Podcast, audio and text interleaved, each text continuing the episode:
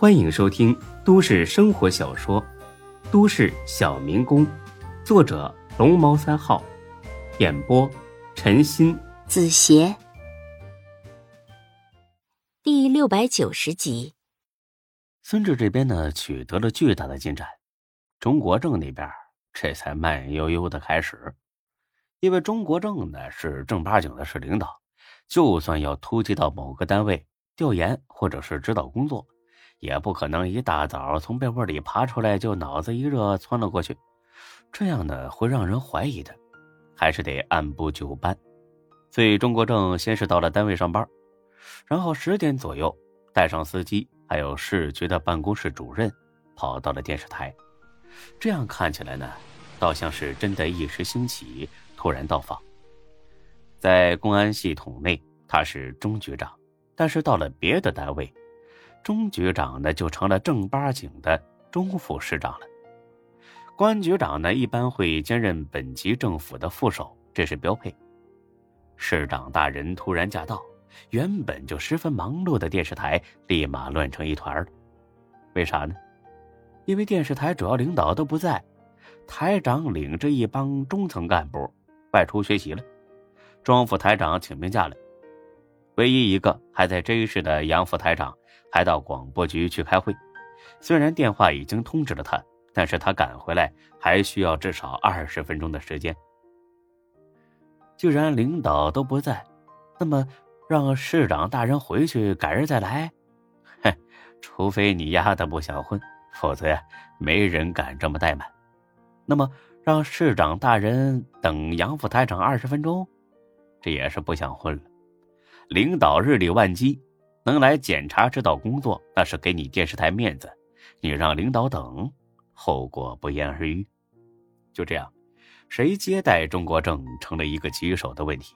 而这个时候，有人主动挺身而出，不是别人，正是咱们大家伙非常熟悉的啊，贼大贼好的那个主持人啊，黄倩。黄倩呢，主动向副台长请缨。啊，说之前《雨夜屠夫》那期节目的时候，和钟国正接触过一次，两人呢也算是认识。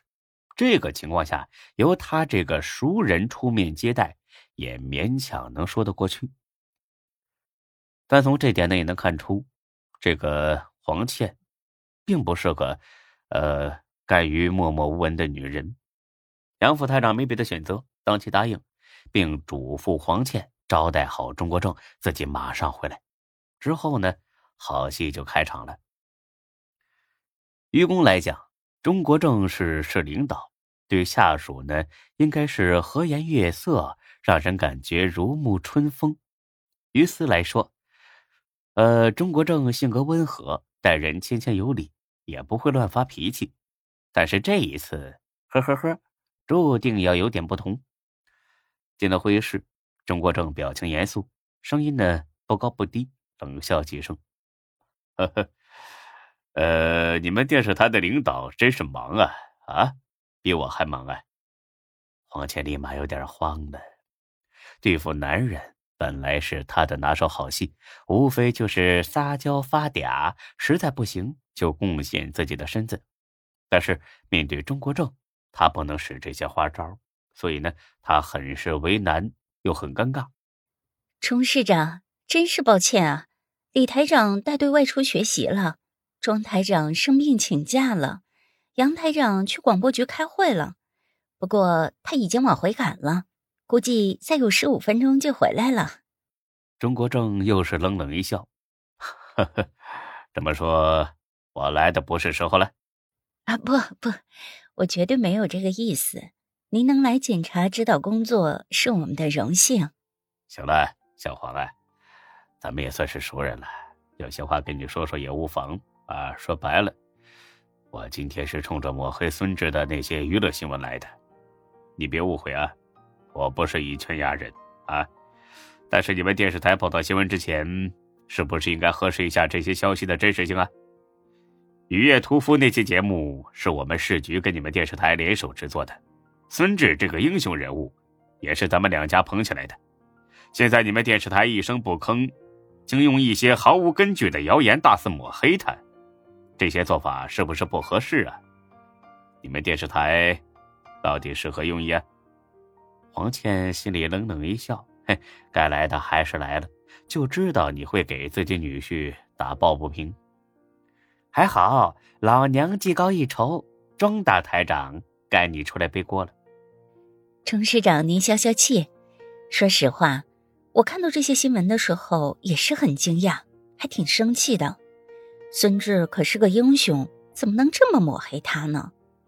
抛开您这边不说。那也是我们电视台搬起石头砸自己的脚啊！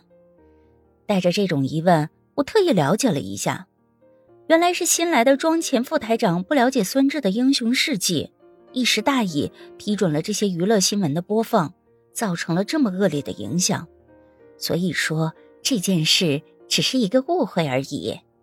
钟国正呢也笑了起来，行啊，就等着你把庄前这个冤大头推出来呢。呵呵。新来了一位副台长，这件事我还真的不知情啊！看来我真是孤陋寡闻了。既然是误会，那就赶紧想想怎么消除吧。这样吧，你把他叫过来，我跟他聊聊。不好意思啊，钟市长，他生病请假了，已经好几天没来上班了。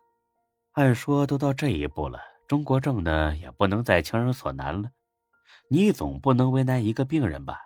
甭管你是多大领导，你真这么做，那就有点过分了。但是中国政呢，早就有了应对的办法了。小马呀，我怎么说来着？啊，我就知道批准这些新闻的领导会生病，而且呀还是心病。还有啊，我要是不来呀，他这心病啊，怕是好不了了。马主任是中国政的老部下，立马心领神会。哈。是啊，钟局都知道孙志是你的女婿，但这新来的庄台长就不一样了。他刚来咱们 J 市，很多情况都不了解，估计他也是批准了这些新闻，造成了不好的后果之后，才知道了孙志和你的关系，所以呢，就有了心病，躲了起来。您要是不当面找他谈谈，他这病啊，还真就好不了了。钟国正笑着点了点头，心腹就是心腹，配合起来那就是默契。哈哈哈！哈，你算是说对了，呃，小黄啊，话呢都说到这儿了，呃，麻烦你给庄台长打个电话吧，让他过来一趟吧。不过你要跟他说清楚了啊，我今天来不是兴师问罪啊，就是想问问他有没有什么消除这些不良影响的方案。这下黄倩为难了。庄钱已经被他们绑架了，还怎么来呀？这个节骨眼上肯定不能放了他，不然的话，庄钱会把自己给咬出来的。这个，钟市长，我联系不上他，我跟他不熟。呃，那就让你们台长联系。小马呀，你给李台长打个电话，就说呢，我在这里等着装钱啊。他要是不来，我就不走了。直到见到他为止。这下黄倩头大了，本以为自己的计划天衣无缝，万万没想到半路杀出个程咬金，怎么办？钟局，李台长说庄前的电话打不通，让您别着急，他再试着联系联系。打不通，总不至于因为这点事跑了吧？赶紧找人啊！我就不信这个邪了，实在不行。安排警力去找。总之，我今天一定要见到这个庄台长。这话一出，黄倩不只是头大了，他怕了。万一中国正真发了火，派警察去找，迟早会发现庄倩失踪，那可就麻烦了。不行，得赶紧想办法。